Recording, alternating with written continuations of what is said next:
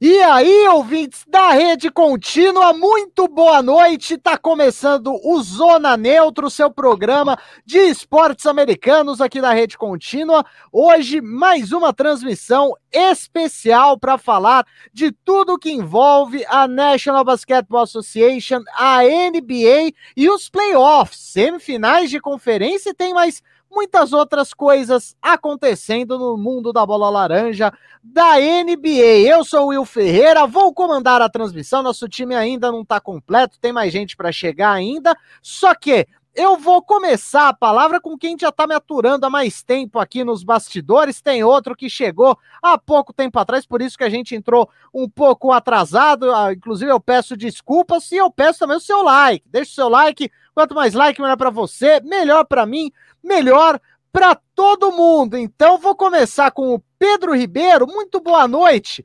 Pedro Ribeiro, seu destaque inicial. Boa noite, Il. Boa noite, Vini. Pedro Pereira, vamos lembrar de ah, novo. É, boa noite ao... de novo.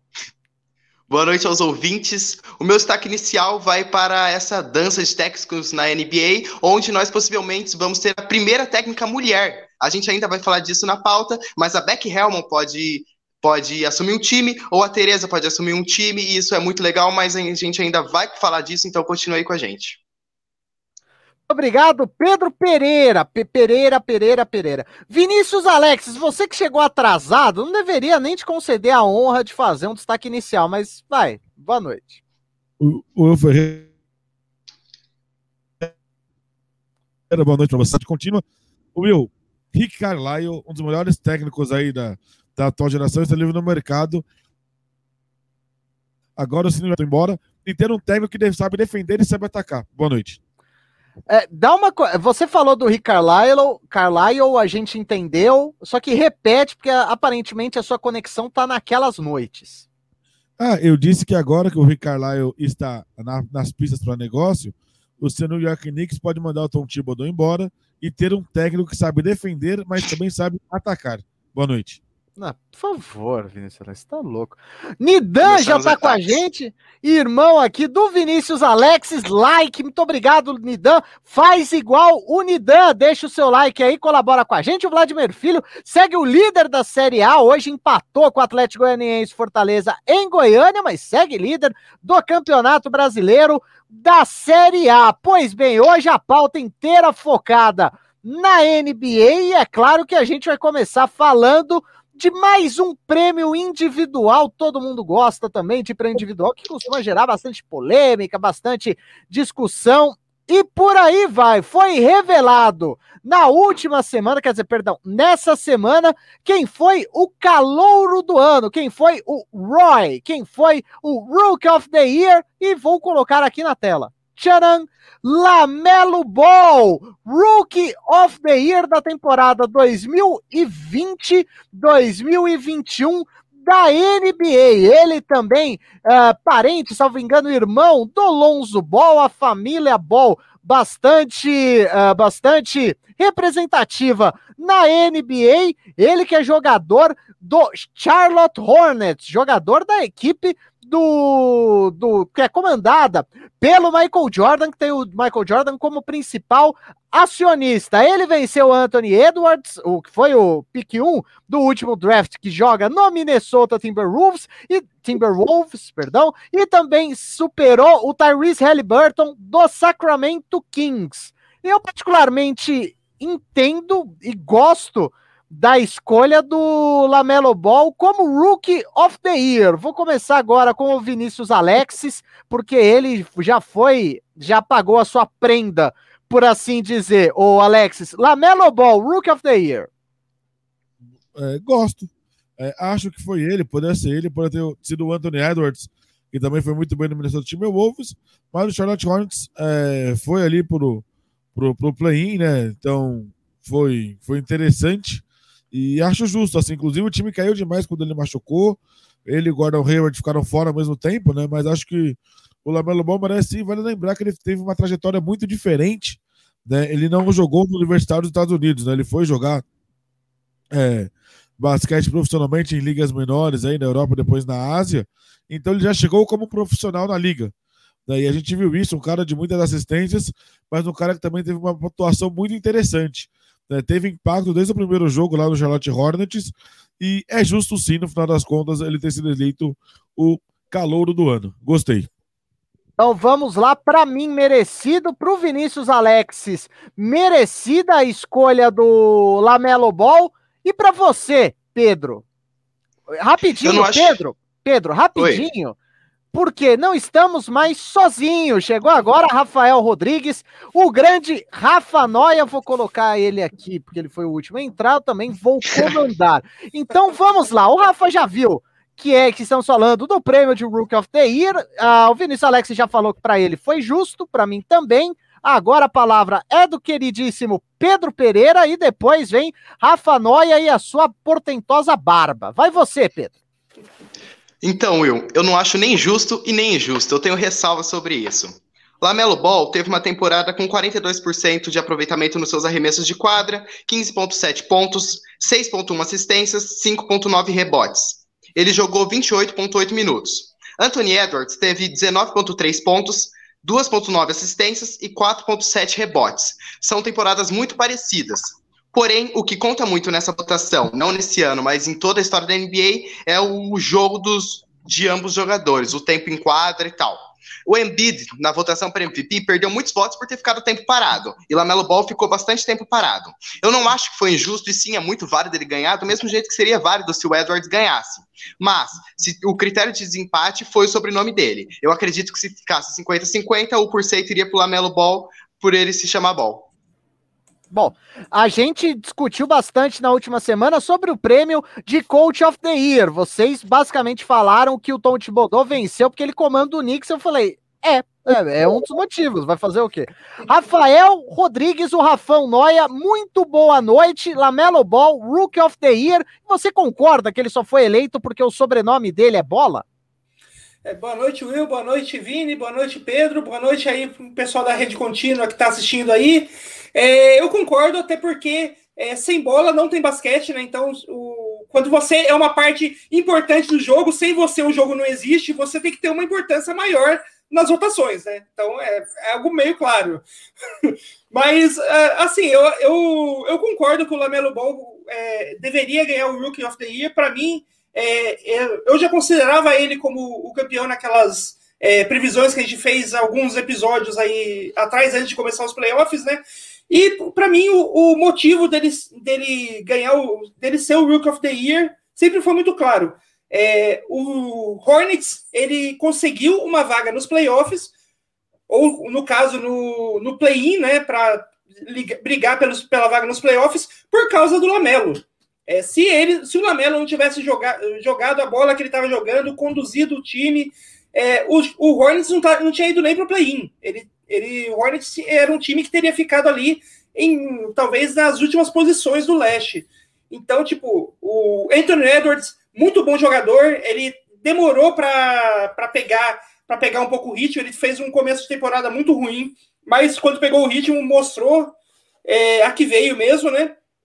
Mas o não foi um jogador que fez diferença no Minnesota. O Minnesota continuou sendo um dos piores times da liga, mesmo com o, o Edwards fazendo jogos ali com 30, 40 pontos. O Lamelo Ball fez essa diferença no Hornets. O Hornets foi estava brigando ali por uma vaga no, nos playoffs. E assim, quando você é um calouro que pega um time que que estava nas últimas posições, que não tem um grande elenco, e de repente você é, peça fundamental para levar esse time a uma briga para uma vaga nos playoffs, para mim, você é, é, claro que você deveria ser considerado o calor do ano. É, é eu para mim é basicamente isso também. O nome pesa, a gente não pode esquecer disso. Pedro bem lembrou. Só que assim, o Anthony Edwards mostrou um potencial imenso e é impressionante o quanto, inclusive, é impressionante quanto o Minnesota Timberwolves costuma revelar de bons jogadores. A diferença é que boa parte deles acaba uh, indo brilhar em outras franquias. E o Tyrese Halliburton, acho que no, no, no Sacramento Kings, que foi superior ao que muita gente esperava, eu, inclusive, não esperava o Sacramento Kings uh, nada bem, inclusive, mais uma vez, Tyrese Halliburton teve, teve boa dose de, de importância lá para a franquia da, da Califórnia, também acho que a menção na final era bastante válida, e só também. Acho que o Lamelo Ball não, não desperta grande rejeição nessa, nessa categoria de Rookie of the Year. A Cida Lima tá com a gente. Oi, Will, boa noite. Manda um, um salve pro meu amigo Leonardo. Ele tem nove anos e é de Taubaté. Grande Leonardo, grande Cida Lima. Um abraço para todo mundo, um beijo. Todo mundo deixando like aí, porque quanto mais like, melhor para você, melhor para mim, melhor para todo mundo. O capitão São Paulino, nosso Denilson Braza. Salve, Will. Tamo junto, falou, obrigado, já deixou o like certamente aí. O Denilson Braz e a Cida Lima tá falando: Olá, Rafa, boa noite. Você não conhecia, então dá o seu muito prazer aí pra Cida Lima, que tá sempre com a gente aqui na Rede Contínua. É prazer, Cida. Eu tô aqui é, quase sempre comentando NBA aqui com os meninos. Também tô aqui comentando videogame e, e tô aqui tapando buraco em qualquer outro programa que precisa. Que, aliás, eu, eu, eu atrasei um pouco para entrar, entrar aqui hoje porque eu tava é, tapando um buraco que precisou, precisou de gente no programa do São Paulo que começou logo antes. Né? Então tô, aqui dobradinha na, nos programas da Rede Contínua. Rafão Noia quase, é quase o Will Ferreira do ano passado, né? Aconteceu alguma coisa. Não, a gente precisa, sei lá, passar uma, uma, um, ro, um rodo na parede. Lá vai o Will. Ah, a gente precisa de cimento. Pá, lá vai o Will. Rafão, você tem um futuro brilhante aqui na rede contínua, tenho toda a certeza do mundo disso. Cida Lima, já laicou, muito obrigado, Cida, muito bom você aí, bem-vindo, vai tricolor, diz a Cida Lima. Quem não tá muito feliz, duas pessoas, na verdade, não estão nada felizes nessa, nessa quinta-feira, né, até um pouquinho antes, são ninguém mais, ninguém menos que Kawhi Leonard e Chris Paul. Por quê? ao longo dessa semana, a gente ficou sabendo de algumas contusões envolvendo os dois atletas. O Kawhi Leonard tem uma suspeita de ruptura de ligamento. E se for ruptura de ligamento, a gente sabe se lá quando o Kawhi volta, né? Que rompeu o ACL, como, como a gente fala no jargão, romper quase que o, o Aquiles é bastante complicado. E o Chris Paul, aparentemente, ainda é uma situação meio, meio complicada de se entender. Chris Paul pode ter entrado no, no protocolo contra coronavírus. Então, Chris Paul pode ter testado negativo. A pergunta que eu faço para o Alexis, para o Pedro também, para o Rafão é o impacto da saída de Kawhi Leonard e de Chris Paul é basicamente capaz de colocar o Jazz já quase que direto na final da NBA? E eu pergunto isso porque ontem a gente teve já sem Kawhi Leonard, Jazz e Clippers, e o Clippers foi lá, um jogo espetacular do Red Jackson, e o Clippers fez 3 a 2 na série, Alex. E um jogo espetacular também do Paul George, né? Também. O Queiro, que ninguém dá nada para ele nos playoffs, escuta se ele é uma grande estrela. Aliás, foi o jogo 5 de viradas, porque os três jogos tiveram viradas espetaculares e, e, de pontuações incríveis, né? Do Trey Young, do Kevin Durant e do Paul George. Mas o que mais me chama a atenção é o Utah tem grande chance de sim chegar na final da NBA com essas lesões. É um time que depende muito do conjunto, criado de vários jogadores, tem todas as questões de você montar um esquema para tirar o, o, o, o Rudy Gobert dentro do, do, garrafão da marcação, né? Porque ele acaba se perdendo. E, e foi o que o, o que o Clippers fez no jogo 5, inclusive, no segundo tempo. Mas são lesões que mudam a história das franquias, né? E quando o Paul não se machuca, ele arruma Covid, né? O protocolo dele é mais curto porque ele está vacinado. Então ele foi vacinado em março, o protocolo dele é mais curto. Ele, tipo, ele testar positivo mesmo, são só 10 dias fora né? Mas tem que, tem que ver com carinho. E a questão do, do Paul George, do, nem ser ruptura, mas ele ficar um mês fora, ele já tá fora dos playoffs, né? Então, um mês já é o suficiente dele para tirar das séries. Então, problemas para o Clippers e problemas para o Phoenix Suns. O Phoenix Suns pode depender de esperando para ver quem vai chegar na final com ele e consegue mesmo assim arrumar um problema muito grave, muito sério, muito importante, né? O Paul é o cara que ajuda esse time a mudar de patamar, faz todo mundo jogar mais. Dá pro Devin Booker ele protagonista na armação e dá para ele mais oportunidade de ser o pontuador que ele é. Então o Chris Paul faz toda a diferença. Né? André Ayton jogando bem também ali no pick and roll. Então tudo passa muito pelo Chris Paul. Né? Então é, é, algo realmente muito preocupante. Eu, antes do Pedro, vou pedir só pra, se eu não me engano, é o Rafão. Só para ele, quando ele não estiver falando, só para ele fechar o microfone. Será que era o Alex? Agora, agora eu fiquei uh, curioso que o Alex deu uma breve saída, provavelmente uma oscilação na internet lá na Zona Sul de São Paulo. Só que agora pro Pedro, uh, Pe já ia chamar de Pedro Ribeiro de novo. É Pedro Pereira. O, o, com as lesões do Kawhi e do Chris Paul, o Jazz já tá na final, já tá escolhendo o adversário do leste, pode ser Hawks, pode ser 76ers, pode ser Nets, pode ser uh, quem tá na, na, na, outra semifinal com o Nets, que eu esqueci, enfim, pode ser uh, quatro times. Ah, o Nuggets, exatamente. Pedro, Bucks, obrigado. Nuggets, Nuggets é o Oeste. Uh, Pedro, você acha que o Jazz já tá na final? Não, o Utah Jazz está muito longe de estar na final, inclusive está atrás do placar, devido a ótimas partidas que o Paul George vem fazendo. Eu critiquei demais esse cara, eu acho que ele assistiu o programa que semana passada, porque eu desci a lenha nele e ele está jogando muito bem nas últimas três partidas. Ele foi o melhor jogador em duas, que as duas últimas, incluindo uma que ele jogou com o Kawhi Leonard. E se continuar nesse pique aí, ele vai eliminar o Utah Jazz. É óbvio, são duas percas gigantescas para essas franquias. O CP3 chegou no Phoenix Suns como quem não quer nada e mudou a forma de jogar basquete ali. Ele tirou a bola da armação da mão do Booker e fez ele jogar melhor. Ele transformou o Aiton em um dos melhores pivôs da NBA. Então, esse cara vai fazer muita falta nesse time, principalmente nas criações de jogadas e também quando precisa de alguém para definir, alguém para segurar a bola, alguém para carregar o piano. Ele faz esse papel muito bem, como a gente viu no jogo 4 entre Phoenix Suns e Denver Nuggets. Ele está fora por tempo indeterminado, então a gente fica na torcida que ele possa voltar para jogar as finais de conferência. Já Kawhi Leonard, que já é um pouco mais grave, é, se ele ficar um mês fora, como o Alexis falou, ele já perdeu a temporada, ainda imagina se for uma lesão no ligamento. E isso é muito sério, principalmente o futuro dele. Ele é um jogador que já passou por lesões, e isso é muito grave. E eu queria destacar essa temporada da NBA que foi encurtada. Teve franquias que jogaram cinco vezes em sete dias e muitos jogos seguidos. Então, tiveram muitas lesões. É, agora o Kawhi Leonard se juntou a um seleto grupo que contém Anthony Davis, James Harden, Donovan Mitchell, Mike Conley, Jalen Brown, Joel Embiid, Kyrie Irving, e que são os All-Stars que se lesionaram.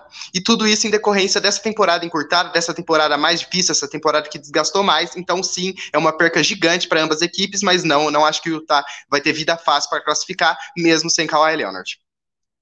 Então vamos lá. Para mim, a, eu nem lembro se eu falei, né? Mas eu particularmente acho que o Jazz, as chances do Jazz na final da NBA cresceram absurdamente, apesar da derrota de ontem.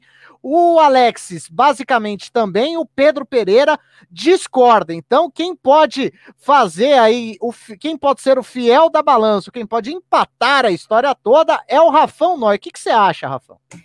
É, eu acho que a, que a chance do, do, Jazz aumentou sim, a chance do Jazz de passar e, e chegar a, pelo menos na final do Oeste aumentou muito, porque eu acredito que a ausência do Kawhi Leonard vai, tem, tem chances, tem a possibilidade de pesar mais para o jogo do Clippers do que a ausência do Chris Paul para o jogo do, do Phoenix Suns.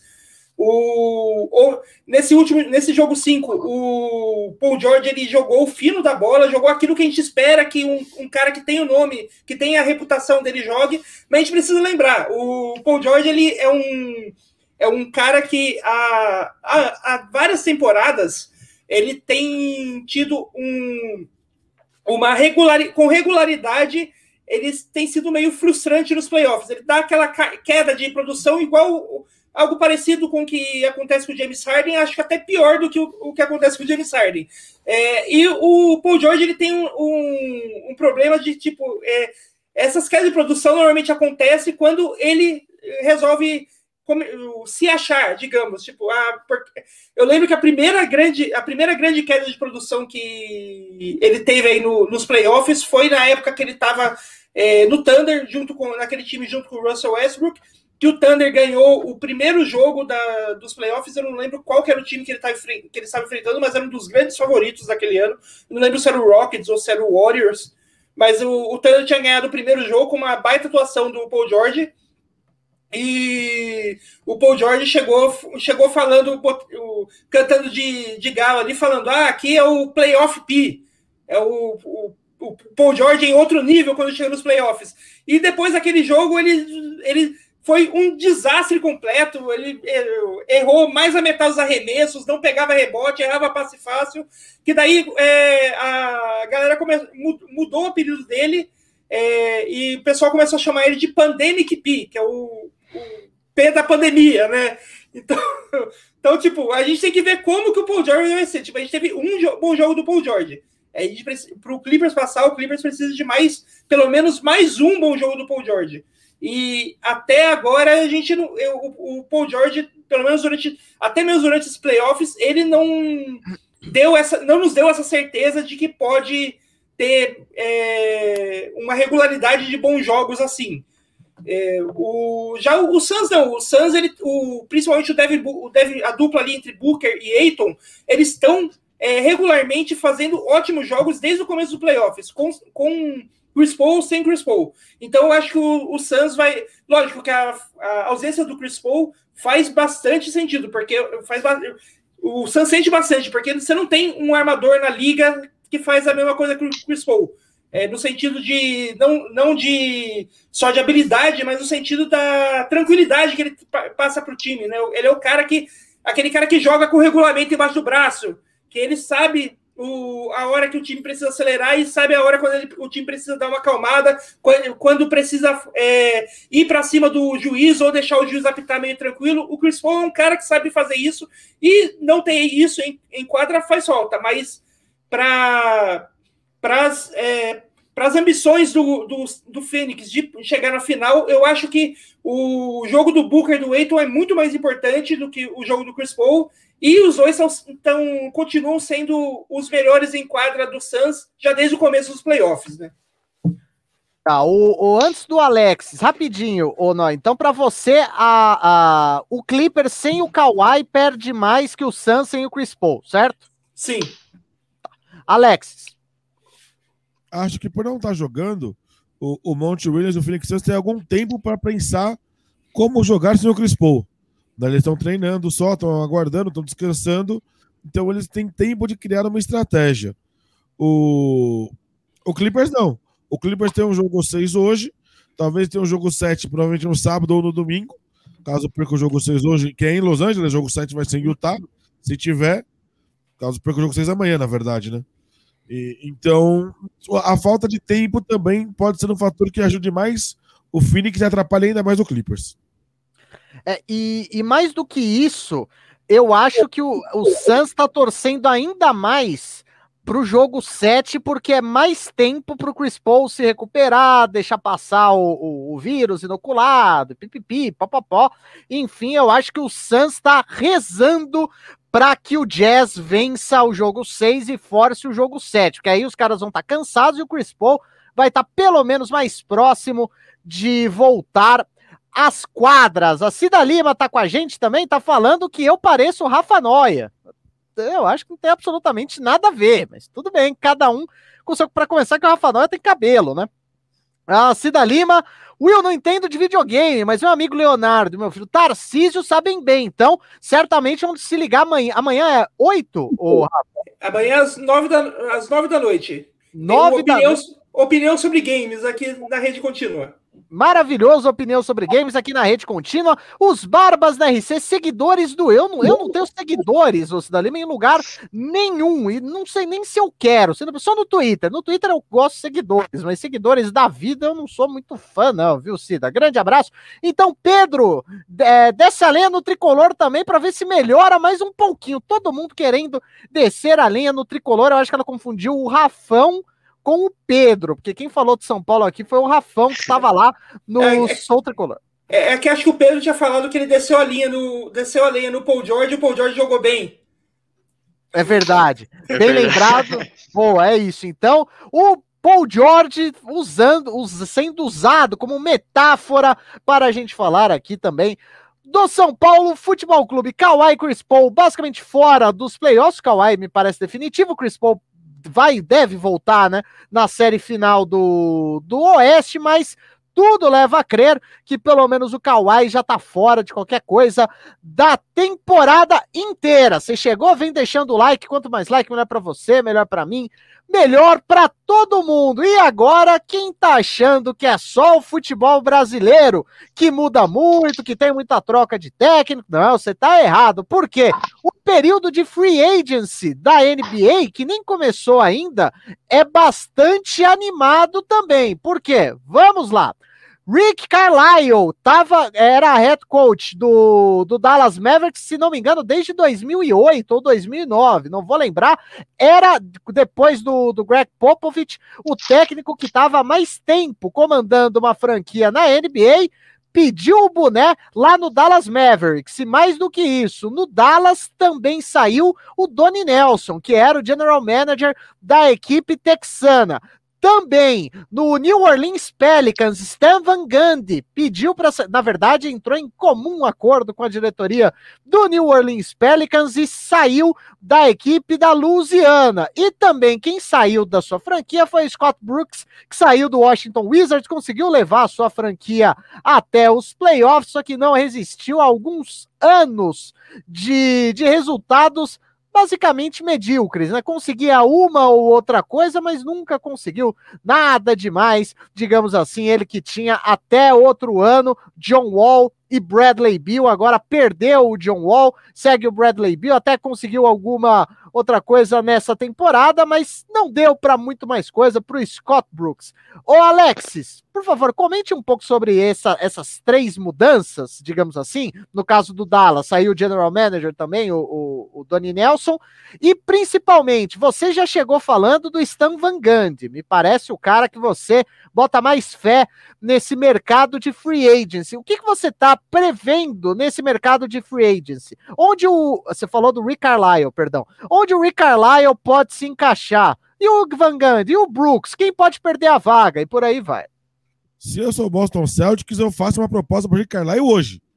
Se eu fosse o, o, o, Brad Stevens, que virou o GM do Boston Celtics, eu já teria ligado imediatamente para o Rick Carlisle até porque foi a saída mais surpreendente. A saída do Scott Brooks era prevista, apesar do Washington ter ficado lá em décimo, ter jogado o play-in, ter chegado nos playoffs, foi um trabalho muito abaixo. O Scott, o Scott Brooks não é um grande técnico. E o Steven Gandhi fracassou na missão que era levar o New Orleans Pelicans, que tem o Zion, que tem um monte de talento jovens, para os playoffs. Né? Então já parecia muito certo de que ele voltaria, ele deixaria de ser técnico, sabe volta para televisão, né?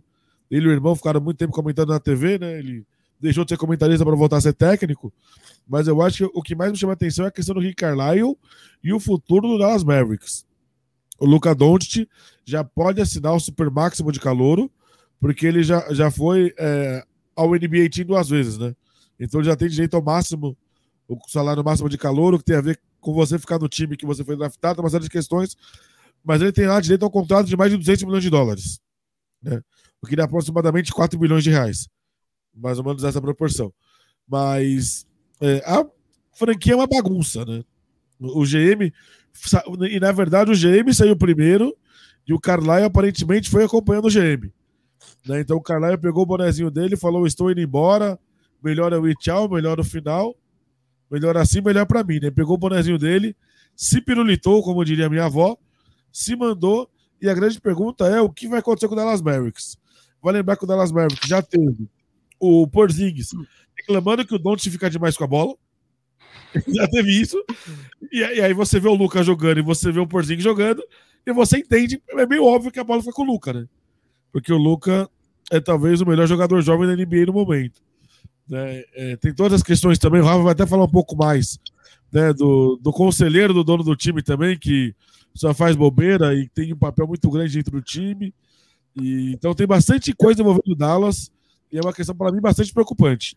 Eu, eu vou, vou perguntar para você, mas depois o Pedro, o Rafão também podem falar o quanto ter um dono como Mark Cuban ajuda nessa imensa zona chamada Dallas Mavericks, que é um cara extremamente midiático, inclusive veio da mídia, potencializou isso depois que ele comprou o, o, Dallas Mavericks. O quanto a figura do Mark Cuban prejudica o Dallas Mavericks, ou ajuda, né? Não sei.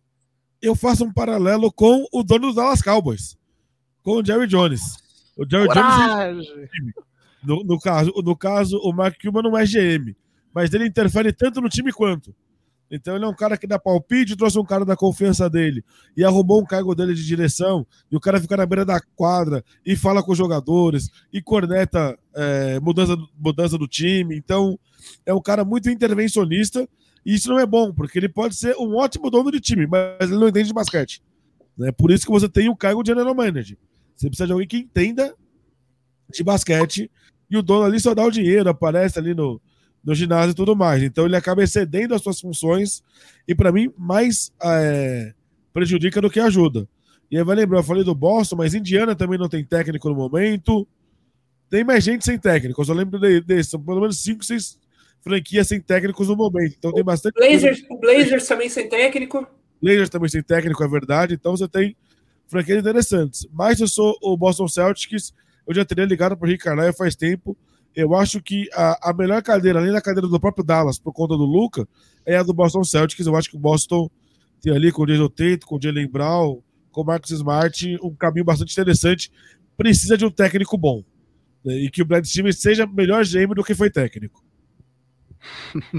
Bom, o, ah, vale lembrar, o Stan Van Gundy também foi diretor de operações, se não me engano, do Detroit Pistons um tempo, no tempo que o Detroit Pistons estava completamente afurdado na lama. Mas agora, Pedro Pereira, Uh, Donnie Nelson e Carlisle fora do Dallas, Stan Van Gundy fora do Pelicans e também Scott Brooks fora do Wizards. O que, que você acha dessas três mudanças? Como é que ficam as franquias? Para onde eles podem ir? Como é que você avalia o começo das danças da cadeiras, das cadeiras tão, tão tradicional na free agents da NBA? Beleza, vamos lá. Eu vou fazer o inverso do Alexis e vou começar pelos Mavericks, que tá uma bagunça aquela franquia é uma zona desde o do dono da franquia ao cara que apaga a luz e tranca a arena na hora de ir embora. Aquilo lá é uma loucura. O Luca já tinha declarado que ele tinha problemas com o Donnie Nelson. O general manager caiu, passa dois dias, o técnico cai, o Rick Carlisle, que é um ótimo técnico, é um baita técnico, e sim, ele seria o nome ideal para o Boston Celtics. O Boston Celtics que já tinha um baita técnico, ele acabou caindo, e caiu isso aí nos braços dele, eles têm que aproveitar, porque o cara é muito bom. Ele ficou, não sei exatamente quantos anos no Dallas Mavericks, mas ele ganhou 555 exatos jogos, esse número me agrada muito, e ganhou o único título da história da franquia. Uh, o Porzingis parece que vai embora. Ele já reclamou lá tanto do Luca quanto de outros jogadores do elenco. O elenco parece que não se gosta muito de alguns jogadores. O Luca está em negociação. É, parece que o Porzingis vai pro Golden State Wars, hein? Notícia aqui. Um, e tá maior bagunça lá, cara. A gente não sabe direito qual é o futuro dessa franquia. É, e é isso. Tá maior zona e tá bem a Deus dará, cachorro perdido na mudança. General Manager caiu, o técnico caiu, ninguém sabe, não tem nenhuma indicação para técnico, ninguém sabe direito do Porzingis, ninguém sabe direito de outros jogadores, então o futuro dessa franquia é bem certo. Agora eu vou passar para o Van Gundy, que caiu do New Orleans Pelicans após uma péssima temporada, uma franquia que não chegou a nem brigar pelo play-in, terminou a temporada com 31 vitórias e 41 derrotas. Um, é, e ele foi bem mal, não tem como defender esse cara. Ele utilizou mal a equipe, utilizou mal a rotação da equipe e já tem um nome para ser substituta dele, que é a Teresa Winterspool que é auxiliar de, era auxiliar dele, agora ela pode assumir a franquia e ser a primeira mulher a dirigir uma franquia na NBA. E o Scott Brooks caiu no nosso querido Washington Wizards após cinco temporadas. Ele deixou a franquia com 414 jogos, sendo 193 vitórias e 221 derrotas. Ele nesses cinco anos, ele classificou a franquia três vezes para os playoffs, saindo todas na primeira fase. E vale ressaltar também que ele não foi demitido e sim só não renovou o contrato. Um, e eu vou citar aqui, ficou em, entreaberto, as franquias que estão sem técnicos, que é o New Orleans Pelicans, Wizards e Dallas agora, que, se juntam a Indiana Pacers, Orlando Magic, é, Portland Trail Blazers e Boston Celtics. O, o Pedro Pereira falou que talvez o, o Kristaps Porzingis saia do Dallas Mavericks. Eu, como torcedor do New York Knicks, apenas canto Barões da Pisadinha. Eu já te superei, mas não manda mensagem, senão recairei. Rafão Naia, sobre os três o, os três jogadores, as três franquias, o começo aí da dança das cadeiras da, da NBA, enquanto o pessoal vai deixando o like. É, então, é, a, a, história do, do, do Rick eu acho que é a mais surpreendente, mas ao mesmo tempo é, ela faz com que uma reportagem que o Tim Cato publicou na, no The Athletic faz aí uns dois dias, mais ou menos dois, três dias, foi bem no começo da semana, é, pa parece que ela, que ela faça mais sentido, porque ele publicou uma reportagem daquelas bem bombásticas sobre o Bob Vulgares, que é o cara que foi contratado em 2018 para ser o braço direito do, do Mark Cuban no, no, no Mavericks. É, ele é um cara que é ex-jogador de basquete profissional, mas ele fez sucesso mesmo no mundo das apostas. Ele foi no, na década de 90, ele era ele, ele foi ele foi um dos maior, maiores apostadores da NBA, no sentido de pessoas que apostam em jogos da NBA. É, é, segundo é, alguns dados apurados aqui, ele chegou nessa época a apostar coisa de um milhão de dólares em apenas um dia, em diversas apostas que ele fazia ao longo, ao longo dos jogos e tal. E ele, antes de ser contratado pelo Dallas, ele tinha feito, é, entre, ganhado algumas manchetes em 2016, que ele tinha falado que ele era uma, ele era uma pessoa que ele era a única pessoa que sabia como parar o, aquele Golden State Warriors do Curry, do, do Curry, do Durant, do Clay Thompson, só que ele nunca revelou, ele só falou que sabia, mas ele não podia revelar para ninguém, porque senão, porque se ele revelasse, ia é, acabar com o equilíbrio da, da, da, liga e ia atrapalhar as apostas dele. Então, tipo, é, é esse tipo de pessoa que a gente está que que a gente estava lidando dentro do, do Mavericks. E essa reportagem de Tim Cato é, revelou que esse cara ele estava com muito poder, é, poder até demais do que a posição dele deveria dar, porque ele foi um cara que, que por causa dessa de, desse sucesso que ele tinha, apostas em entender números, em fazer é, projeções, ele foi um cara é, que foi contratado para cuidar do departamento de estatística do Dallas. Só que ele foi, é, segundo essa reportagem, nesses últimos anos ele estava muito mais do que isso. Ele estava é, dando, o, dando ele estava dando é, opiniões de conselhos direto para o Mark Cuban que passavam por cima do Donnie Nelson, que então era, até então era o GM né, do, do Dallas. É, ele tava, ele aparecia no, na beira da quadra para dar palpite no Rick pro Rick Carlisle e não e aparentemente ele não só estava dando palpites, como ele estava tipo é, definindo quem que o Rick Carlisle podia escalar ou não nos jogos. Ele estava tava nesse nível aí, é, de acordo com a reportagem, né? De novo. E daí, lógico, quando essa reportagem saiu, o Mark Cuban chegou nas redes sociais falando que era tudo mentira, que a reportagem estava exagerando, era exagero, não tinha nada, não tinha essa disputa toda nos bastidores, e daí, coisa de um, dois dias depois da reportagem, sai, o, sai da, do time o Doni Nelson, que era o GM que estava ali, a, se eu não me engano, há, 20, há 16, ou, 16 ou 20 anos na franquia, estava muito tempo na franquia, sai o Rick Carlisle, que eu, era o técnico que estava ali também na franquia há 13 anos, então, tipo, tem caroço nesse angu aí. É, acho que eu, é, é, o, isso, isso tudo acontecer logo depois de revelar público um, um problema nos bastidores aí do, do Mavis é, é aquela coisa, pode não ter sido motivo, mas é bem suspeito, né? Tudo isso acontecer logo em seguida. E quanto o Rick Carlisle, eu acho que o Rick Carlisle, assim, desses técnicos que, que a gente falou que perdeu o. o que perdeu a, o, a vaga, né? Perdeu o, o, emprego. No caso do Ricardo, não dá nem falar que ele perdeu, porque ele abandonou o cargo, né? Ele deu o cargo é vaga, ele não foi demitido, como o, caso do Stotts e do Van Gundy. Mas eu acho que o Ricardo é o cara que, assim, desses três é o único que, que com certeza, é, ano que vem vai estar de volta na NBA. Eu acho que o Van Gundy provavelmente vai voltar para atuar como comentarista de TV, até porque eu acho, pelo trabalho que ele, pelos últimos trabalhos que ele fez na NBA com o Detroit e com o Pelicans, eu acho que ele hoje é o melhor comentarista do que é um técnico principal. O Terry Stotts, eu acho que ele vai continuar na NBA, mas talvez não como técnico principal, ele talvez vai aparecer aí como um técnico auxiliar em algum, em algum grande time. Mas o Rick é um cara que eu tenho certeza que vai continuar na NBA ano que vem, já está como técnico principal de algum time. E não digo mais, não, não só dos times que estão sem técnico hoje, porque tem time que está com técnico, mas se tiver chance de contratar o Rick Carlisle, manda o técnico embora e traz o cara no lugar, porque ele é bom nesse nível. O, antes de passar para o próximo assunto, a Cida Lima tá com a gente, chegou o link também, bastante gente com a gente, todo mundo vai deixando o like.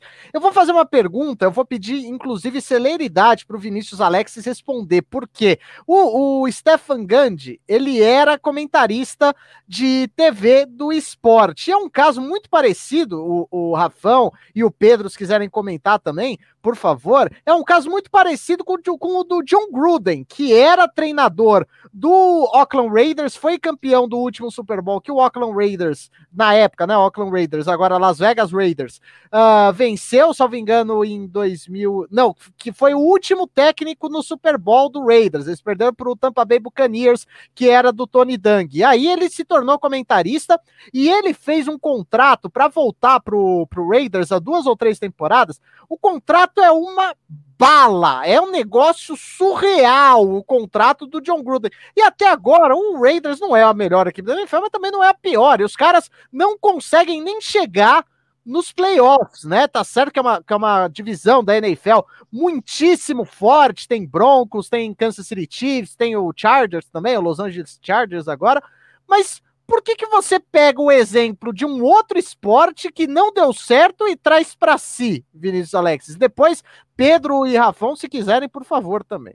Eu acho que é mais do que isso. Eu acho que é o exemplo que a gente vê muito no futebol, que é você olhar para trás. Então, o Van já tinha sido um técnico de sucesso no passado. Então, eu não sei o que fazer, eu olho para trás. Eu pego um cara que já foi campeão e boto ele aqui de novo para ver se dá certo. E o John Gruden, inclusive, é um cara que dirige o time dele como se ele estivesse no final dos anos 90, como nos anos 2000. Ele faz umas coisas que não fazem o menor sentido. Então, eu vejo um pouco disso. De, de um Orleans Pelicans estava perdido, meio ali sem rumo, e você fala, hum, quem eu vou trazer?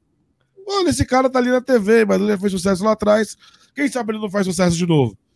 Foi isso que o Pelicans fez e quebrou a cara. E acho que isso acontece muito aqui, inclusive, Ferreira. Tem muito time que contrata treinador olhando para o que o cara já fez, dando o que ele pode fazer. Para você, Rafão, Pedro, é por aí também? É, é mais ou menos sim, por aí. Opa, sim, mais ou menos por aí. Não, é mais ou menos por aí mesmo. Só queria destacar que hoje a gente teve o Pericão aqui cantando Périx, a gente tá falando do Pelicans, tá uma loucura. é verdade. Rafão quer complementar? É, acho que é, é, um problema que a gente tem, acho que em todo esporte, né? Tipo, de em vez de procurar por novos, principalmente na, nas áreas de comando, né? Em vez de dar espaço para novos nomes que estão aí estudando, se atualizando, mostrarem é, o conhecimento que adquiriram, e atrás da, daquele, do nome seguro, nome que já tem um título, que já tem. que já conseguiu alguma coisa no passado, mas que tá, já faz tempo que não, não dá, não mostra resultado, mas ainda tem o nome, né? É, aquela coisa, como se ter um título, é, ter um título a, a, no passado fosse, fosse simplesmente fosse o, a única coisa que vai garantir que o cara vai, de repente, vai. É, tipo, ele já conseguiu um título, ele pode conseguir outro de novo. Pode, mas para ir o, o esporte muda, né? O, então, se, a, se, o cara não se atualiza, que é um, um grande. que é, é, acho que é um grande problema da, dessa galera que vai para a mídia e depois volta para o esporte. Quando você está na mídia, você precisa se dedicar à carreira de mídia. Você não, não tem tempo para ficar fazendo atualização, curso de técnico, entender o que, que a coisa está mudando. Então, quando você volta, mesmo que você fique dois anos, só dois anos, três anos fora, quando você volta, as, não, são, não é mais o mesmo esporte de quando você saiu. Você tá, você deixou de estar tá ali na, na crista da onda para estar tá alguém atrás que está desatualizado. Então, tipo, isso acaba atrapalhando muito, né?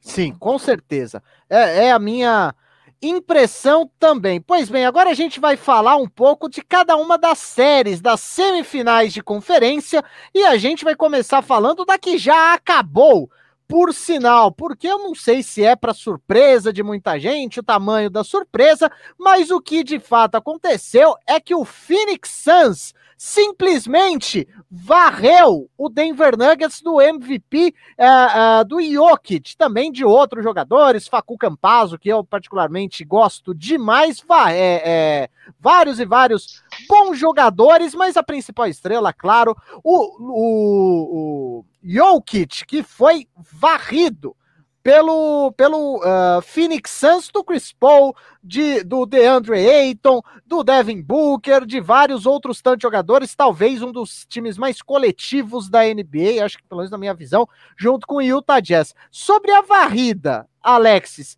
o quanto te surpreende? Você acha, você esperava algo semelhante? Diga-me. Sem o Jamal Murray, o, o, o, Denver perdeu muito do seu poder ofensivo. E aí o que me surpreendeu foi a maneira como o DeAndre Ayton conseguiu marcar o Jokic. Então, o Jokic, o Jokic marcava seus pontinhos, mas ele não conseguia tantas assistências. É, então, eles encontraram uma maneira de tirar a dinâmica do Denver. E aí, Denver acabou sucumbindo ao tamanho do talento coletivo do, do Phoenix Suns, né? Onde você teve um jogo que teve nove jogadores com pelo menos 10 pontos.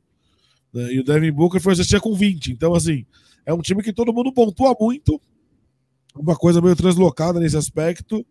E, e Denver não encontrou forças, não encontrou maneiras, o Mike Maloney também não, é, não encontrou soluções para o time. A varrida me parece um exagero. Mas sem o Jamal Murray, o Utah Jazz, o, Phoenix Suns é muito mais time do que o Denver mesmo, apesar do Jokic. Principalmente com o Deandre Ayton jogando bem. Porque aí você iguala no garrafão e o entorno faz toda a diferença. Ô Pedro, para você foi surpreendente a varrida do, do Phoenix Suns sobre o, o Denver Nuggets? Sim, foi bem surpreendente. Eu já esperava que o Suns ia passar, mas eu imaginava num jogo 6, num jogo 7. Eles meteram logo uma varrida, passaram o caminhão por cima dos caras. É, o Suns tem o melhor basquete? Sim, tinha o CP3 jogando muito, jogando como um legítimo é, armador, dando bastante assistência, pontuando, principalmente nesse jogo 4 da série. Muitas vezes que o. Até depois do Joker ser ejetado, o Nuggets esboçou, esboçou uma reação, ele pegava a bola, botava debaixo do braço, ia lá e matava de dois pontos. Pegava a bola, ia lá matava de dois pontos. Isso é importantíssimo para a franquia que quer chegar na final da NBA. Então, para mim, o CP3 é o principal jogador dessa franquia, pois ele faz todo mundo jogar muito bem. Então eu já esperava que o Suns ia passar, até porque o, o, o Nuggets estava sem o Jamal Murray, está ainda sem o Jamal Murray e o que me surpreendeu de verdade nessa série foram os dois últimos jogos, mas é compreensível. Ah, o temperamento do Nikola Jokic, do MVP, que entrou numa seleta lista de MVPs que saíram na primeira rodada, que conta com Magic Johnson e outras lendas, mas é, o temperamento dele nesses dois últimos jogos mostrou muito que ele estava cansado do time, que ele estava cansado de carregar. O Gordon, antes da partida, até falou que é, sim, ele estava carregando o piano, estava levando sozinho e que eles queriam mudar isso, mas aparentemente não mudaram. Ele tomou técnica no jogo 3 e foi ejetado no jogo 4 depois de sofrer uma suposta falta que ele interpretou como falta. O juiz não deu. No lance seguinte, ele já foi, meteu a mão na cara do jogador do Phoenix Suns, foi ejetado da partida. Ele já estava sem paciência. Depois ele voltou, cumprimentou, pediu desculpa. Mas isso mostra que é uma equipe que tem boas peças como o Porter Jr., como o Gordon, mas não está utilizando. Eles não estão jogando bem e o Jokic está carregando. Inclusive, o Pedro me lembrou. Esse, o jogo 4 dessa série, o Rafão, vou deixar para você comentar. O, os ulti, o último quarto foi um negócio meio NBA anos 80. Eu tava adorando. Eu tava vendo quase que a Libertadores da bola laranja. Foi sensacional. Mas te surpreendeu a varrida do Suns sobre os Nuggets?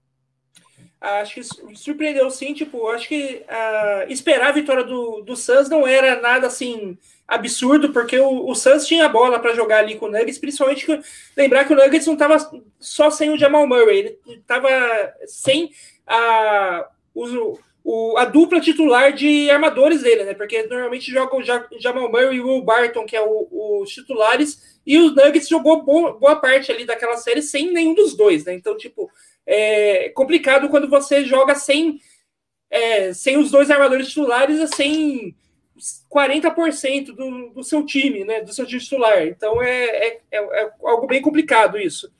Mas é, eu acho que na, no jogo 4, uma coisa que ficou claro é, naquela, principalmente naquele lance da expulsão do Jokic, é que ficou claro que o Jokic não é um superstar da NBA.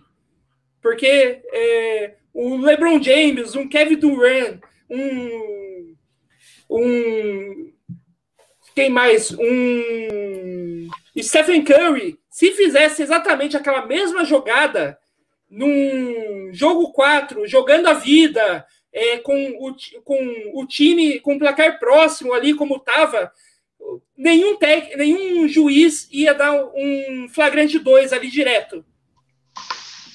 Então, tipo, o fato do Jokic ganhar um flagrante 2 naquela jogada, é que era uma, era uma jogada para uma falta em flagrante, mas, assim, na, nas condições que o negócio estava, é, no, no, novamente lembrando, né? Era um jogo 4 que se o Nuggets perdesse, é, caía, ele se, cairia fora, ele não teria mais, jo mais jogos, né?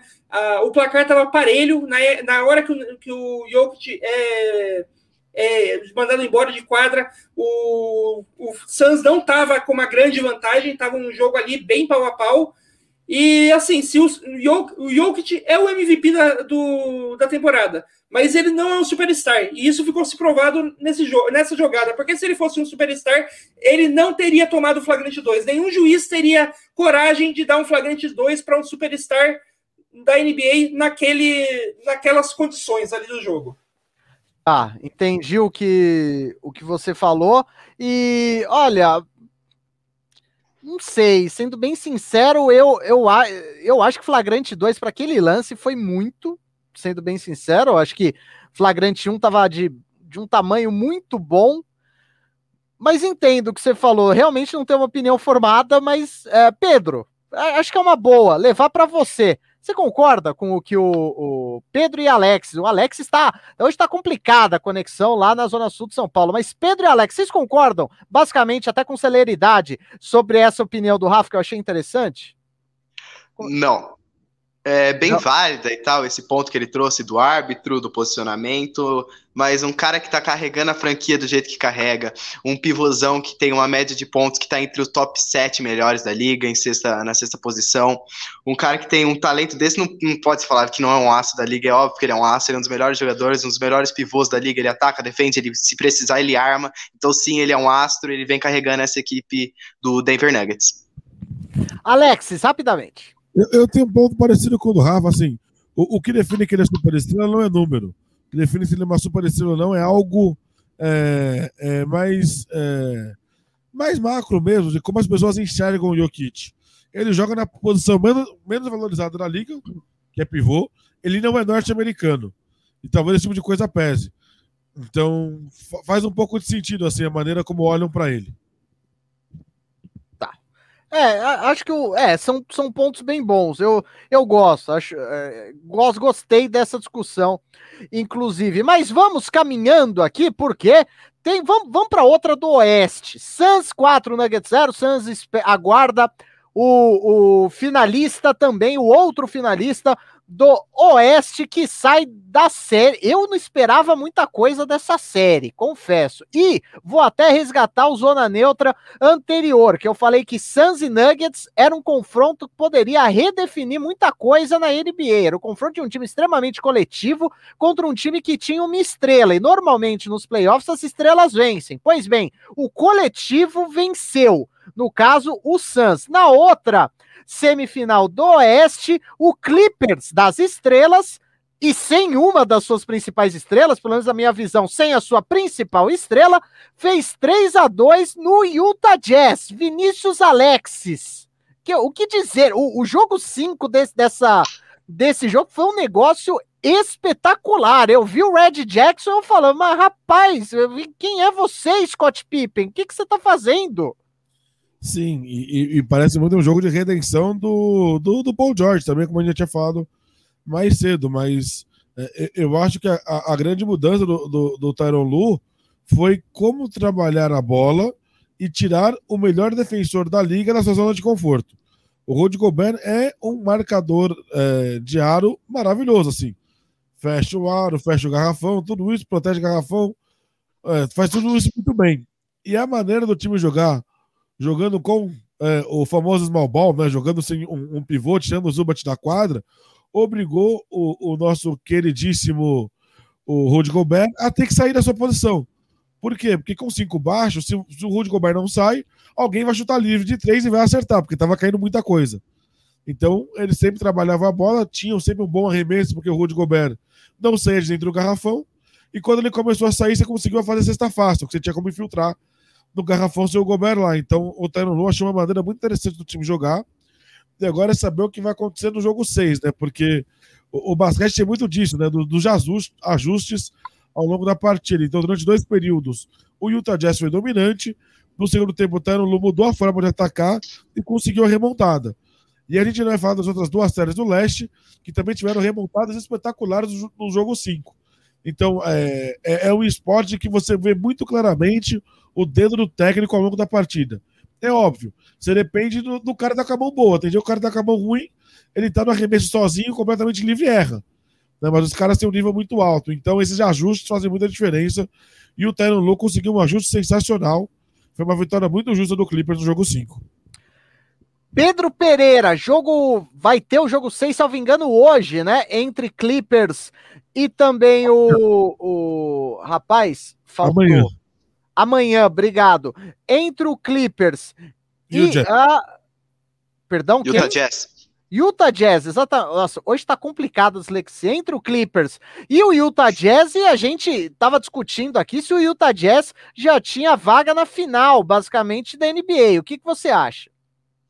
Eu acho que esse confronto tá muito aberto, nem o Utah Jazz tem vaga na final e nem o Clippers vai fechar a série com facilidade agora. Isso vai depender muito do andamento do jogo, de como essas partidas vão vir e principalmente do que o técnico vai fazer. É o que o Alex destacou. O Clippers, ele começou pior que a equipe de Utah e foi se adequando durante a partida, porque o principal mérito dessa equipe do Colorado é que eles têm uma baita defesa. O Clippers conseguiu quebrar isso e através daí conseguiu a vitória. Uma baita partida de Paul George. É, ele já vinha de duas boas atuações, mas essa foi a melhor partida dele nos playoffs até aqui. E o Red, De o Red Jackson jogou muita bola, outros jogadores jogaram muita bola. Então você saiu daquela coisa de depender do Kawhi, torcer para o Kawhi definir, para outros jogadores definindo. A gente tem que ver se isso vai se manter para esse jogo de amanhã ou se o Utah Jazz vai estabelecer sua defesa novamente, porque eles têm boas peças como o Donovan Mitchell que pode resolver. O cara tem mais pontos que minutos jogados nesses playoffs até aqui. Isso é um absurdo. Mas é basicamente isso. Não tem como você apontar um favorito agora de uma série como essa que está muito aberta. O Clippers perdeu seu principal jogador e o Utah Jazz precisa virar. Bom, uh, Rafão Noia, basicamente ninguém consegue cravar, né? Quem é que que vai chegar na final. Esperava até que o Alex escravasse o Jazz já na final, mas ele saiu pela tangente. Para você, uh, ah, para esse um ou dois jogos do restante da série, o quanto, o que você está esperando daqui para frente?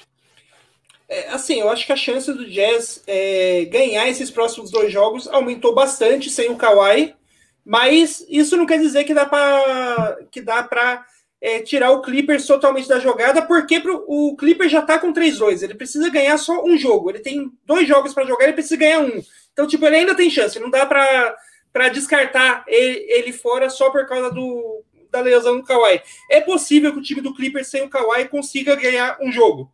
É um time que é, é bem completo. É, tem mais do que o. Não é, é, o Clippers não é tipo o Dallas, que se o Luca é, cai é machucado, acabou o time. É, ele tem, o, o Clippers tem mais peças. É, não tem o Kawhi, mas tem o Paul George, que se for aquele, aquele All-Star que a gente espera que ele seja, pode levar o Clippers para ganhar um jogo desses dois aí. Então, tipo, não dá para não dá para descartar totalmente a chance do Clippers. Mas é fato que sem o Kawhi, que é o melhor jogador do Clippers ali, a chance do Jazz aumentou muito de ganhar esses próximos dois jogos.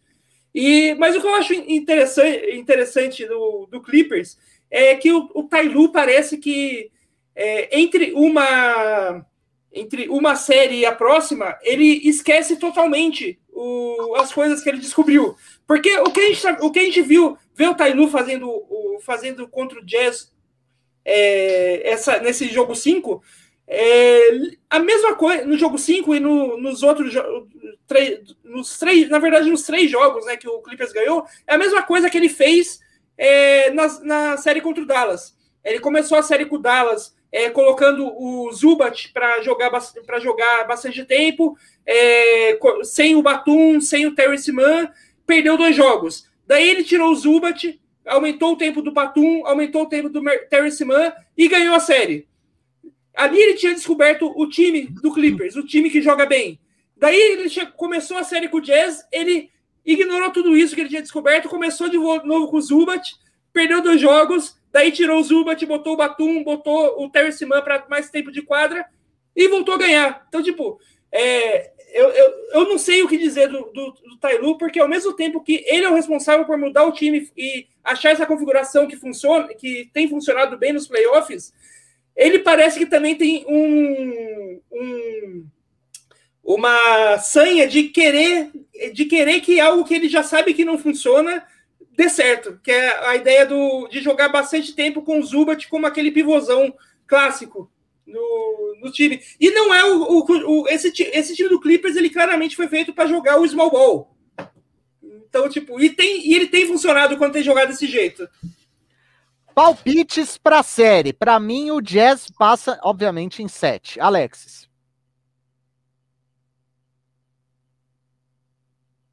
no microfone aqui. Eu acho que o, o Jazz ganha em 7. Pedro. Clippers em 7. Rafão. Clippers em 6. Eu acho que o Clippers ganha amanhã. Faz sentido? Pois bem, agora a gente pega o nosso avião e vai para Costa Oeste. Por quê? Bom, eu vou começar com Philadelphia 76ers, é, tá dois, venceu dois jogos da série, e o Atlanta Hawks que venceu três. E olha, uh, uh, jamais pensei que eu ia dizer isso, mas assim, aqui pouco a pouco me parece que a gente tem um confronto também de uma estrela contra um conjunto. O conjunto é o 76ers e a estrela é o Trey Young. Que, que é isso? Ô Alexis, eu não sei o que falar do Trey Young mais, cara jogando sem o ombro. É verdade. E tem uma curiosidade.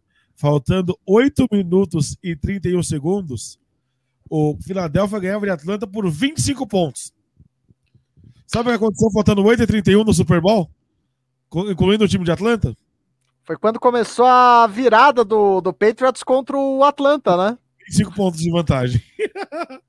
Coincidência da vida. Cara, foi inacreditável. No final do terceiro período, estava mais de 20 pontos para o Fini, pro, Philadelphia. E no quarto período, o Atlanta se transformou. E o Bogdan, Bogdan Bogdanovic, que costuma ser é, o principal coadjuvante ali, o principal co-cestinha é, do time ao lado do Trae Young, super mal, amassando o ar, não chegou nem a 10 pontos. E, e o Philadelphia teve dois jogadores que passaram dos 10 pontos. O Embiid e o Seth Curry. O resto do time ninguém chegou a 10 pontos. O Tobias Harris fez 4 pontos no jogo. Foi um jogo completamente maluco, uma virada absurda histórica. O Philadelphia derreteu o Doc Rivers, não sabia o que fazer para o time dele pontuar. O quarto período foi 40 a 19 para o Atlanta Hawks. E eu estou muito curioso para saber se esse time vai ter força mental para ganhar o jogo 6 amanhã em Atlanta. Porque tem muito disso, né? É, psicologicamente, o momento é todo do Atlanta. Filadélfia tem um time melhor no tudo. Mas eu acho que a Atlanta fecha a série amanhã. Para minha surpresa, eu não imaginava a Atlanta, que já chutou a bunda do seu New York Knicks, porque isso era a parte fácil. Mas a Atlanta eliminando o Philadelphia era uma coisa que eu realmente não imaginava. E está muito perto de acontecer, Will Ferreira. Bom, podemos continuar o programa agora. Pedro Ribeiro, vamos lá. O que dizer dessa série completamente maluca? Pedro Pereira. É, é vamos lá. É, oh, tá difícil. Essa série começou com um favoritismo, um favoritismo total do Sixers e agora o jogo virou. O Hawks está com a faca e o queijo na mão para fechar essa série com o Trey Young, o nosso querido João Grilo, jogando um basquete absurdo, um jogo coletivo muito bom, um jogo de pivô muito bom, uma recomposição muito boa. Então o time está com tudo para classificar, enquanto os Sixers vem pipocando novamente. Eu acho que eles vão ter que fazer uma petição, pedir para a NBA virar um pontos corridos, porque nesse mérito mata-mata não dá, os caras sempre pipocam. Tá muito complicado para a equipe de Filadélfia. E viram ontem suas maiores estrelas, né, teoricamente, pipocarem. O Ben Simmons teve 33% de aproveitamento nos lances livres. Um cara que é considerado, quer ser considerado futuro da NBA, um cara que quer ser considerado é, um, o principal jogador da sua franquia não, não pode ter esses, esses números, isso é ridículo, isso é inacreditável. E o Embiid, que estava com 11-11 nos lances livres, nos dois últimos que foram os mais necessários, errou os dois. Então, Filadélfia literalmente pipocou do seu banco de reserva, o seu principal jogador, enquanto o Hawks vem jogando um baita basquete. Mas o que eu quero destacar desse, desse jogo é o que o Alex falou. O, o Philadelphia vinha ganhando por mais de 20 pontos, o, e o Lu Williams entrou. O Lu Williams entrou na partida e meteu 13 pontos em um único quarto. Isso ajudou essa remontada, isso ajudou essa recuperação da equipe do Atlanta Hawks, isso é muito legal, enquanto os Sixers mais uma vez vem passando vergonha. Rafão, o que dizer? Né? Eu estava atônito vendo o, o vendo o, o, o Trae Young primeiro e depois o Hawks. É, assim, eu acho que é, esse, essa série aí do, do, do Atlanta contra o, o Philadelphia, é, ela vem para quebrar uma daquelas máximas que a gente tinha do, de playoffs, de que defesa ganha playoffs. Não, não necessariamente. O Hawks está mostrando que ataque ganha.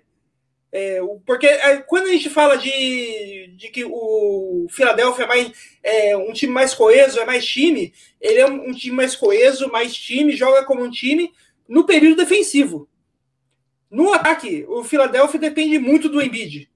E quando o Embiid não consegue ser a, a, o monstro que ele é no ataque, o ataque do Philadelphia simplesmente para. Ontem, é, nesse jogo 5 aí, a hora que o Embiid parou, o único do jogador do de todo o time do Sixers se conseguia fazer uma cesta era o Seth Curry. Tipo, não é possível que você ser, que você ter um time que que ganhe, que é, seja, seja considerado alguém para disputar o título da NBA e você tem só dois jogadores da sua equipe que podem fazer cesta em momentos decisivos. É, tipo, você precisa, de, você precisa ter mais. E o Hawks ele não tem grife, grife, mas ele tem diversos jogadores que no ataque conseguem fazer essa cesta decisiva. Tem o Trey Young, tem o Galinari, tem o Bogdanovich, tem o Lou Williams. Toda essa galera é o cara. É, todos esses são aquele tipo de jogador que, quando você precisa, eles conseguem achar uma cesta.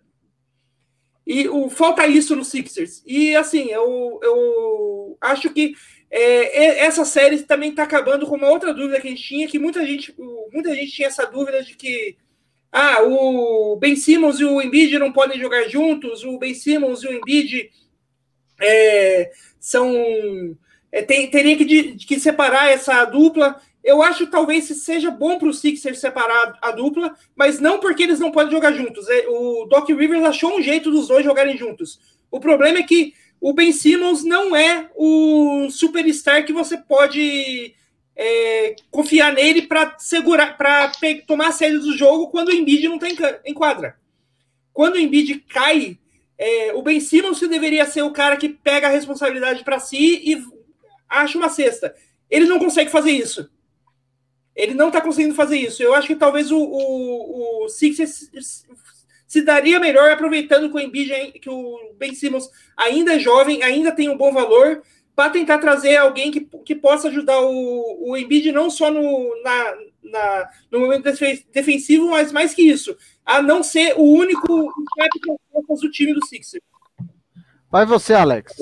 Não, só rapidinho para falar que é, não dá para ser uma grande estrela da liga sem arremessar.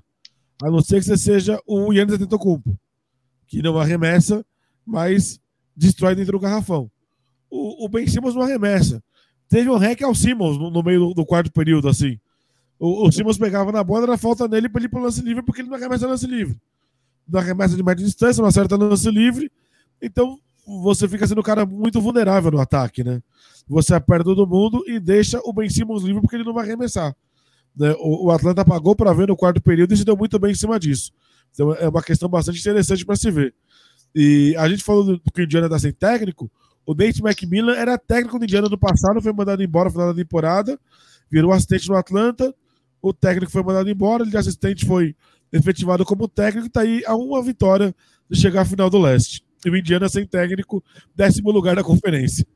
É, o Ben Simmons, o ben Simmons acho que, que ele se sairia muito bem num papel tipo Draymond Green, que você espera que ele defenda, que ele pega rebote, que ele arma jogadas, mas você não precisa que ele pontue. É, eu vou eu vou certamente contra vocês três, mas eu acho que o Seven Sixers passa nessa série em sete, obviamente. Você, Alex?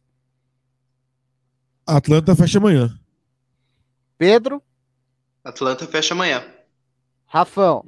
Também acho que Atlanta fecha amanhã. É, eu vou na. Nossa, eu vou muito contra vocês, inclusive apostando contra um rival de divisão do meu New York Knicks. Mas agora, encerrando aqui os confrontos de semifinais de conferência, tô curioso para ouvir de vocês. A série entre o Brooklyn Nets e o Milwaukee Bucks, o quão histórico foi o que fez o Kevin Durant no jogo 5, Vinícius Alexis? Ah, cara, foi uma coisa absurda, né? Mais de 45, 49 pontos, mais de 15 rebotes, triplo-duplo, assim com números absurdos, jogou os 48 minutos, mas isso diz o quanto é, o, o, Brooklyn não é um grande time, né? O, o, o Brooklyn é, é, é, uma franquia com grandes individualidades, né? E talvez o Kevin Durant teve um protagonismo no playoff que ele nunca teve. Porque quando ele jogava é, em OKC, ele nunca foi esse cara. Né? Ele precisou ir para o Golden State, para uma panela que já era campeã da liga, para ser bicampeão e foi duas vezes MVP nacionais, é verdade. Mas ele precisou mudar de, de, de cidade para ser campeão. E agora, num time que já tinha o Kai Irving e que essa temporada se juntou o James Harden, os dois estão. O Harden, machucado claramente, né? Jogou muito ali com o nome, com a inteligência, mas uh, incapaz de acertar uma arremesso, inclusive, pontuando muito pouco, mas dando muitas assistências. Com o Kai Irving fora machucado, o quarto período do Duran foi uma coisa mágica. Se ele pega a bola, bota embaixo do braço, não importa quem esteja me marcando, não importa a altura que você tenha, eu vou arremessar na sua cabeça e eu vou fazer a cesta, porque ele é esse tipo de cara. Né? Mas foi incrível. Mas eu não sei se ele vai ganhar a série. Eu acho que ele não faz isso, por exemplo, não tem fazendo hoje, né? O, o Bucks está ganhando a série, tá ganhando o jogo de novo, né? Como estava ganhando o jogo 5, inclusive. É, mas acho que o Harden ou o Kai Irving não voltando em condições para o jogo 7, e o Walk pode eliminar o Brooklyn. Uh, Pedro Pereira, eu vou pedir palpites daqui a pouco também. Pedro Pereira, o, o, salvo engano, o primeiro jogador a fazer 40 pontos, 15 assistências e 15 rebotes no, no jogo de playoffs. Prazer, KD. É isso aí, o cara vem mostrando o jogador espetacular que ele é, já vem comprovando. Para mim, foi a melhor partida que o KD fez na sua carreira, foi a melhor partida que eu pude assistir dele. Ele é um monstro e é o melhor jogador desses playoffs da NBA. Tudo bem, eu vou até tirar o microfone aqui porque. Senhores, agora eu vou falar uma coisa com vocês. Senhor Budenhauser, por favor, cara, eu não, eu não te entendo. Eu acho que se a gente pegar o Cristóvão Borges e colocar para treinar o Milwaukee Bucks, ele vai fazer um trabalho melhor que você. É, o que você tá fazendo com essa franquia é, é inadmissível, cara. Você pega o James Harden, voltando de lesão, jogando claramente machucado, jogou mais minutos que qualquer jogador do Milwaukee Bucks. Como é que pode isso acontecer nos playoffs da NBA? Não é o racha do Vila Lobos, são os playoffs da NBA. É um time que está querendo voltar a ser campeão depois de muito tempo. É um time que conta com o Astro, BMVP, mas não consegue chegar porque tem fama de pipoqueiro. E o técnico não ajuda. Isso é um absurdo, cara. Você pega, o KD fez uma baita partida, legal. No jogo anterior, o PJ Tucker marcou ele muito bem. Mas nesse jogo aqui, o PJ Tucker não marcou ele tão bem é, você vai pegar. O KD jogou 48 minutos. Em nenhum deles, o, o Giannis Antetokounmpo marcou ele. Cara, como é que isso pode acontecer um jogador como Giannis Antetokounmpo não marcar ele? Ele já falou que no, nesse jogo que tá ocorrendo agora, ele vai marcar pessoalmente o Kevin Durant. Mas, cara, o Budenhauser tá de sacanagem. Se ele quer chegar a ser campeão da NBA, se ele quer chegar aos playoffs, ele tem que mudar essa postura dele, ele tem que começar a treinar melhor essa franquia, é, mudar os pensamentos dele, porque essa atuação dele é como se fosse jogar um racha ali no, no Parque Praça da Moça em Diadema. Muito respeito com a BC, hein, Pedro Pereira. Agora, Rafão Noia, eu queria até comentar, eu, eu não, não perguntei pro Alex nem, nem pro Pedro Pereira. Eu tava acompanhando esse jogo, porque esse jogo é uma questão de honra para mim. Eu não, eu não me lembro de torcer tanto para outra franquia, não chamada New York Knicks, como eu torci pro Bucks nesse jogo 5. É, quando o Giannis erra aquele lance livre e quando ele perde a posse de bola naquela vez que ele perdeu no, é, no, no garrafão do Nets, e você vê o Kevin Durant fazendo o jogo que ele fez, não, não, não é aquela história que você pensa, meu, sabe, você deu certo, você vai chegar longe, mas você não vai ser o KD. Não, não é essa impressão que passa? É, aliás, acho, Acho que é, é, fácil falar que o Giannis não vai ser o, o KD, porque acho que pouca gente vai ser o KD. Eu, eu imagino que quando o, a carreira é, do Kevin Durant acabar e a gente colocar tudo num, num contexto histórico, o Kevin Durant tem tudo para ser tipo dos cinco melhores jogadores da história da liga. Eu acho que o, o, o Kevin Durant tem condição de, de, de estar ali nessa briga. Não, o, brigando ali pau a pau com nomes como LeBron, com nomes como é, o, o Kobe, como o Magic MJ, Johnson. Magic Johnson, Shaquille O'Neal, Oscar Robertson, nesse nível. É, Kevin Durant vai ser nesse nível. É, quando a gente vê tudo com distanciamento histórico. E uma coisa que eu acho que, que a gente precisava é, lembrar também é que o Kevin Durant ele tem um, um o que os, os americanos chamam né, de um, um chip no, no ombro ali, um, uma pulguinha atrás da orelha, alguma coisa incomodando ele, que é o fato de que é, ele é muito criticado por ser o, o cara que busca super times. Né, que ele saiu do Thunder para ir montar um super time em, em, em Golden State, né, ele saiu dos Warriors para ir montar o super time no Nets. Então é, ele é muito criticado por isso. Ah, você não é, você ganha porque você monta panelinhas, você não lidera o seu time. E nesse jogo, Duran mostrou que ele pode ser, sim, esse superstar que leva o, o, o time. Ele, é, segundo um status do Zach Cran, que é um, um cara que faz ana, é, análises e estatísticas para o site The Ringer, é, ele, o Kevin Durant ele jo jogou os 48 minutos de, desse jogo 5. Ele não saiu de quadra. E Segundo, segundo esse, a estatística do, do Zach Cran, é, esse é o primeiro jogador que faz isso, que joga 48 minutos numa partida sem é, overtime, né, que não foi para prorrogação, desde o LeBron naquela final Cleveland contra Boston em 2008. Nossa. Então, tipo, é, foi uma atuação nível LeBron James carregando o time nas costas. então, é, é, é, foi algo realmente fenomenal, algo histórico que a gente viu o Kevin Durant fazendo ali. E agora, lembra, é, uma, lembrando que o, o Pedro falou de que é, o Mike Budenholzer é, não colocava o, o Giannis para é, marcar né, o Duran e tal. O Kirk Goldsberg, que é um, um jornalista da ESPN, ele, sol, ele fez, soltou uma, um gráfico muito interessante que eu, hoje à tarde que eu achei aqui, eu vou colocar aqui na tela, que é aquele, esse gráfico ele pega é, os defensores do todos os jogadores que defenderam Durano mano a mano de da temporada 2013 2014 até a atual, a 2021. E de todos os defensores que já defenderam o Kevin Durant mano a mano por pelo menos 5 minutos, 50 minutos no total nessas em todas essas oito temporadas, o melhor defensor contra o Kevin Durant, Durant, que foi o único cara que conseguiu deixar o. fazer com que o Kevin Durant chutasse menos de 45% de quadra, foi o Giannis. É o, o Atentocumpo, o melhor defensor da, da, contra o Kevin Durant nas, oito, nas últimas oito temporadas. Então, tipo, é ainda mais absurdo o Budenholzer não colocar o Giannis para é, marcar o Duran por mais tempo. Então, é, esse é um, é, é um, um, problema que não, que não me.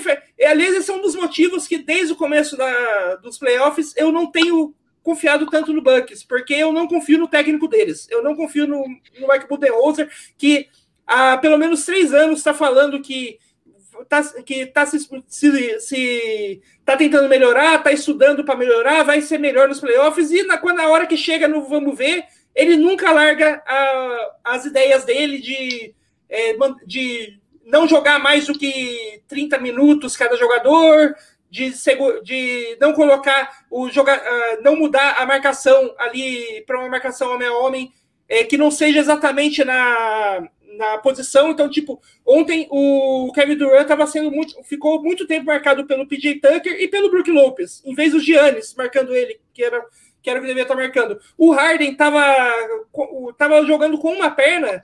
E durante quase o jogo todo, o Drew Holiday, que era o, melhor marcador de perímetro, ficou em cima do Harden, não precisava. Então, tipo, tem. É, é, o Budenholzer tem umas manias que ele não larga, e é isso que faz o, a meu ver, que faz o Bucks não consiga dar esse salto de chegar a um outro nível de time. Oh, bom, agora os palpites para mim, o Brooklyn acaba com a série hoje. Vinícius Alex, então Brooklyn 4-2. No momento, inclusive, tá sete pontos de vantagem para o Milwaukee, tá acabando de o período. Eu acho que o Bucks vence em sete. E tem uma coisa que eu queria falar do Banderosa, que é no ataque. É constrangedor, nos momentos decisivos dos jogos do Bucks, o time não tem jogada nenhuma que não seja um contra um. É ridículo. Toda hora que a coisa aperta, é um contra um, é jogada mano a mano, não tem corta-luz, não tem chamada de jogada, não tem nada. É absurdo, é inacreditável isso. É inadmissível um time é, de elite da NBA não ter jogadas nos momentos importantes, dependendo do contra um, mas eu acho que o Bucks faz em sete.